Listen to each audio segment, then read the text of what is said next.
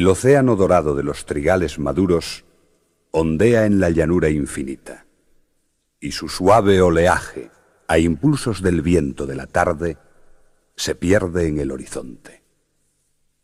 Los segadores, canturreando una tonada, vuelven de la mies tras una ruda jornada.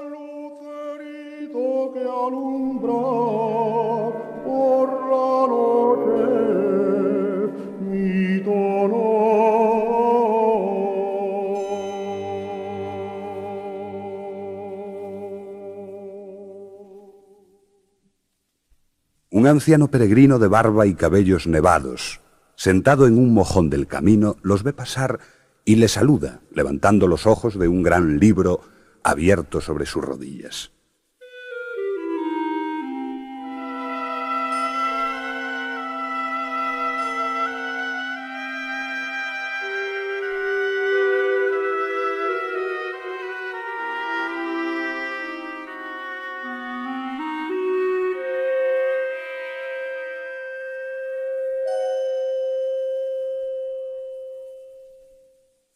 Hubo hace mucho tiempo, en la ciudad de Belén, un hombre llamado Elimelech, casado con una mujer llamada Noemí. El matrimonio tenía dos hijos, Maalón y Kelión. Y como el hambre se enseñoreara de aquellas tierras, Elimelech, su mujer Noemí y sus dos hijos Maalón y Kelión abandonaron su casa y sus posesiones y emigraron al país de Moab en busca de sustento. Elimelech, esposo mío, qué tristeza me causa dejar atrás el solar de nuestros mayores. Los moabitas son idólatras, pero no llegarán en su crueldad a negarnos la hospitalidad que vamos a pedirles. Ten confianza en Dios, Noemí. Y los moabitas recibieron bien a Elimelech y a su familia. Pero a poco Elimelech murió, quedando sola Noemí con sus dos hijos, que se casaron con dos jóvenes moabitas. Kelión se casó con Orfa y Mahalón con Ruth. Y sucedió que Kelión y Mahalón también murieron, con lo que Noemí quedó privada de los dos hijos y del marido y resolvió regresar a Judá con sus dos nueras. Orfa, Ruth, escuchadme. He oído que el Señor ha vuelto de nuevo sus ojos hacia su pueblo y le ha dado alimentos. Puesto que ya no hay hambre en Belén, Quiero volver allá con vosotras. Contigo iremos a tu pueblo. Tu pueblo es mi pueblo y tu Dios es mi Dios. Y las tres mujeres se pusieron en camino. Pero cuando ya divisaban las tierras de Judá, Noemí se volvió a sus dos nueras y les dijo, ¿Por qué habréis de sacrificaros vosotras, abandonando vuestra patria por seguirme a mí? Volveos a casa de vuestras madres, y que el Señor use de misericordia con vosotras, como la habéis usado vosotras, con mis hijos y conmigo y los conceda hallar la paz en los hogares de los maridos que la buena suerte os depare. Adiós, hijas mías. Recibid este último beso de despedida. No, no te abandonaremos. Sí, Orfa, sí. Debes regresar a tu casa. ¿Para qué venir conmigo? ¿Tengo yo por ventura más hijos para que de mí podáis esperar otros maridos? Oídos, hijas mías, volveos, yo ya estoy consumida por la vejez e incapaz de nuevo matrimonio. Y aunque esta misma noche tuviera dos hijos, si quisierais esperar a que creciesen y llegaran a ser hombres, seríais antes viejas que esposas para ellos. No, no te abandonaremos, Noemi. No prosigáis, hijas mías, os lo suplico. Mirad que vuestra aflicción no hace más que acrecentar la mía. Puesto que tú lo quieres, yo me vuelvo. Adiós, Noemi. Adiós, Orfa. Que seas muy feliz con los tuyos. Ruth. Ruth. Escucha, ya ves que tu cuñada se ha vuelto a su pueblo y a sus dioses. Anda y vete con ella. No insistas más, porque a donde quiera que tú fueres he de ir yo, y donde tú habites habitaré yo, que tu pueblo es mi pueblo y tu Dios es mi Dios. En la tierra en que murieses, allí moriré yo, y donde fuere sepultada, allí me sepultarán a mí. Ruth, ya que tanto me amas, no quiero contradecirte más. Ven conmigo y comparte mi triste suerte, y que el Señor se apiade de nosotras.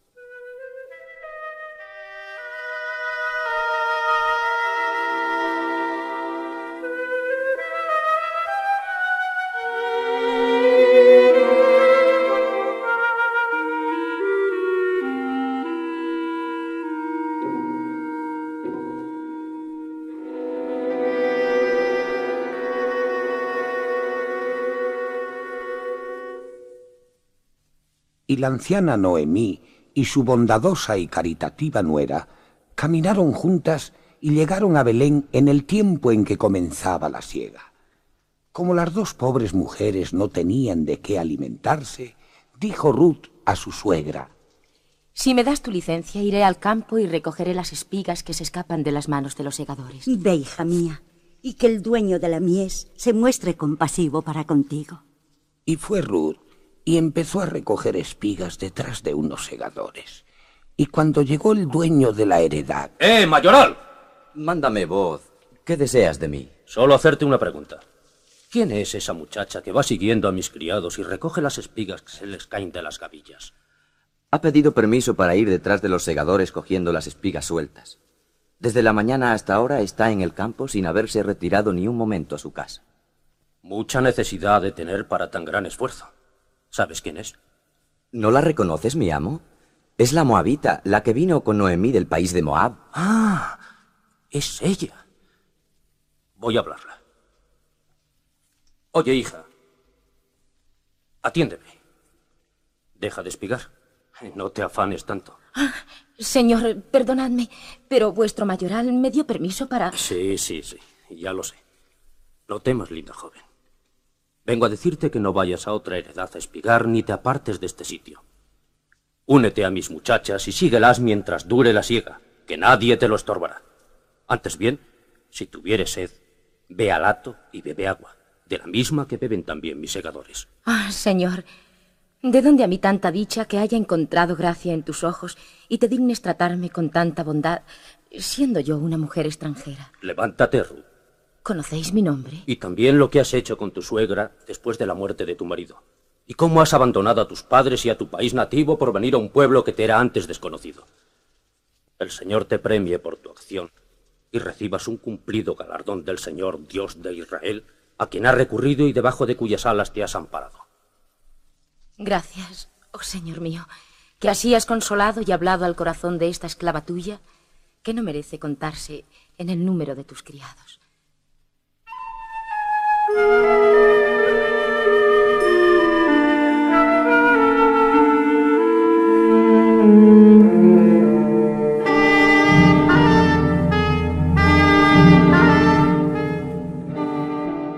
a la hora de comer, Bot llamó a Ruth y le dijo, Ven aquí y come el pan y moja tu bocado en el vinagre con mis segadores. Tienes hambre, ¿verdad? Come, mi pequeña Ruth. Come hasta saciarte. Gracias, señor. Muchas gracias. Y Ruth comió y guardó gran parte de su ración. Y cuando se alejaba para seguir espigando, Bot llamó a un lado a sus segadores y les dijo, Mirad, aunque ella quisiera segar con vosotros para sí, no se lo estorbéis. Antes bien, dejad caer de intento algunas espigas de vuestros manojos para que estando en el suelo las pueda ella tomar sin rubor. Y mientras las recoja, que nadie la reprenda. ¿Me habéis comprendido? Sí, sí, perfectamente. Así se hará.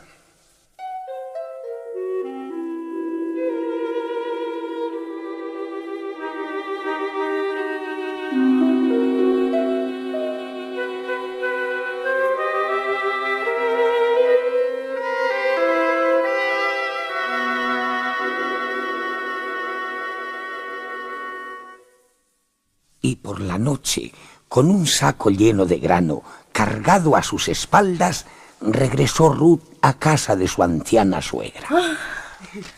¡Uf! ¡Cómo pesa!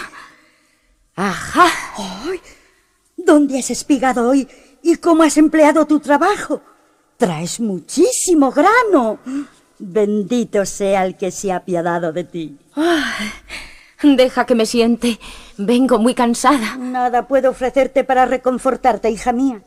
Tostaré grano y haré polenta para que cenemos las dos. Yo no tengo hambre. Comí hasta hartarme esta mañana y aún te traigo esta escudilla llena de lo que me sobró para que te hartes tú. Gracias, hija mía. Si no fuera por ti, ¿qué sería de la desdichada Noemí? Mm. ¿Quién ha sido tan generoso contigo? Cuéntame. El amo de esas mieses se llama Voz. ¿Voz has dicho?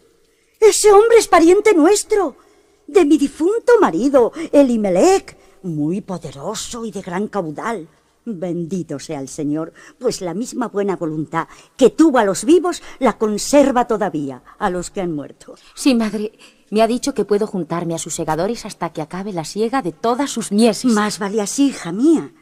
Ve a espigar entre sus criadas, no sea que en otro rastrojo encuentres alguno que te lo prohíba y encima se atreva a maltratarte. Y Ruth se unió a las criadas de Booz y espigó entre ellas hasta que las cebadas y los trigos del hacendado se recogieron todas en las trojes. Y cuando Ruth volvió a su casa, Noemí le habló de esta manera. Hija mía, eres tan buena conmigo que quiero recompensarte tratando de conseguir tu felicidad. Soy feliz estando a tu lado. Eres muy abnegada. Pero tu felicidad no está aquí, sino al lado de un buen esposo que te proteja y te dé todo cuanto mereces. Ese esposo era tu hijo y ya murió. Olvidemos tristezas pasadas, Ruth. El nuevo esposo que quiero para ti es... Voz. ¿Voz? Oh, ¿cómo puede fijarse en mí un hombre tan rico y poderoso? Te has hecho demasiadas ilusiones, mi querida Noemí. Una cosa es que me deje espigar con sus criadas y otra muy distinta que piense en casarse conmigo. Olvidas que es el pariente más cercano de tu difunto marido. Ignoras que nuestra ley obliga al hermano a casarse con la viuda eh, si su esposo murió sin dejar hijos, para que no se acabe su familia en Israel. Pero Boz no es hermano de tu hijo Maalón. Es su pariente más próximo. La obligación es menos rigurosa, pero subsiste. Y Boz es hombre justo y fiel cumplidor de los mandatos del Señor. Hazme caso. Lávate, úngete con tus perfumes y ponte los mejores vestidos. Esta noche, voz, aventa la cebada en su era.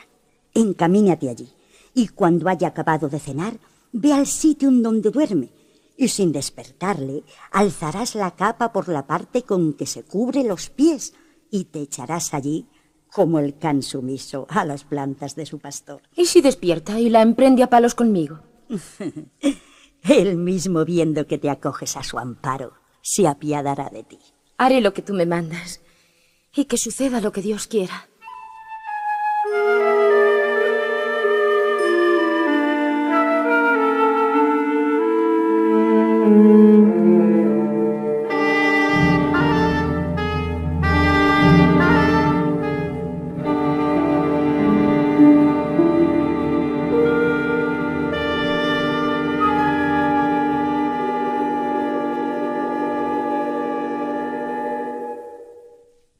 Llegada la noche, Ruth, perfumada y vestida con sus mejores galas, se deslizó calladamente a través de los campos y se ocultó detrás de uno de los montones de la parva en la era de Booz, que comía y bebía con sus segadores.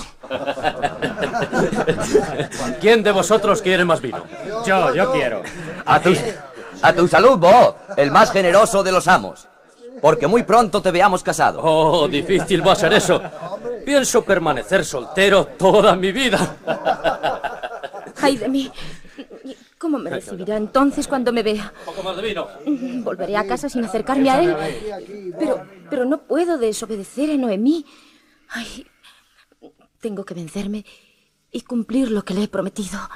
Y cuando todos dormían en la era, Ruth avanzó hacia el lugar donde había visto tumbarse a Booz y taparse con su capa. Se llegó a él calladamente y alzando el manto por los pies, se echó allí y a medianoche Booz se despertó sobresaltado. ¿Eh? ¿Qué clase de animal me roza con su cuerpo la planta de los pies? Hay un bulto debajo de mi capa. De un trancazo le machacaré los huesos. Pero si es una mujer. ¿Eh, tú? ¿Quién eres? Soy Ruth, esclava tuya. Extiende tu manto protector sobre tu sierva, porque eres el pariente más cercano de mi marido. Ya entiendo. Bendita seas del Señor, hija mía, que siendo tan joven como eres, no has ido a buscar un joven por esposo, sino aquel que la ley dispone. Yo, señor... No temas que cumpliré el ordenado, puesto que todas las gentes de Belén saben que tú eres mujer llena de virtudes. Pero has de saber que aunque soy tu pariente, hay otro en Efrata más cercano que yo. Si él quiere tomarte por esposa amparado en su derecho de proximidad, que lo haga. Mas si no quiere, vive el Señor, que yo sin falta me casaré contigo. Y Boot despidió a Ruth entregándole el manto lleno de cebada porque no volviese a su suegra con las manos vacías. Y él, al día siguiente, fue en busca de su pariente y ante diez testigos le preguntó ¿Quieres casarte con Rula Moabita, que fue consorte del difunto Maalón para hacer revivir el nombre de tu pariente? No. Renuncio a mi derecho de parentesco. Puede darme muchos hijos y arruinar mi patrimonio teniendo que dividirlo entre todos ellos. Usa tú de él, si así lo deseas. Vosotros me sois testigos de esta renuncia. Recibo en matrimonio a Ruth, la moabita, mujer que fue de Maalón para resucitar el nombre del difunto y que no se borre de su familia, de sus hermanos, ni de su pueblo. Nosotros somos testigos. Sí, sí, somos, testigos. El Señor haga que esa mujer que entra en tu casa tenga un nombre célebre en Belén y gloriosa sea la descendencia que el Señor te diere de ella. Así, sea. Así sea. Y así fue, porque Boot se casó con Ruth y del feliz matrimonio nació un niño que fue la alegría y el consuelo de la anciana Noemí, que hizo con él el oficio de ama y de niñera. Y aquel niño, al que llamaron Obed, fue con el tiempo el padre de Isaí, que a su vez fue padre del rey David, el pastorcillo que venció a Goliat. Pero aún fue más gloriosa la descendencia de Ruth, la humilde espigadora de esta historia, porque del rey David, bisnieto de Ruth, desciende por línea directa el rey de reyes, nuestro Señor Jesucristo.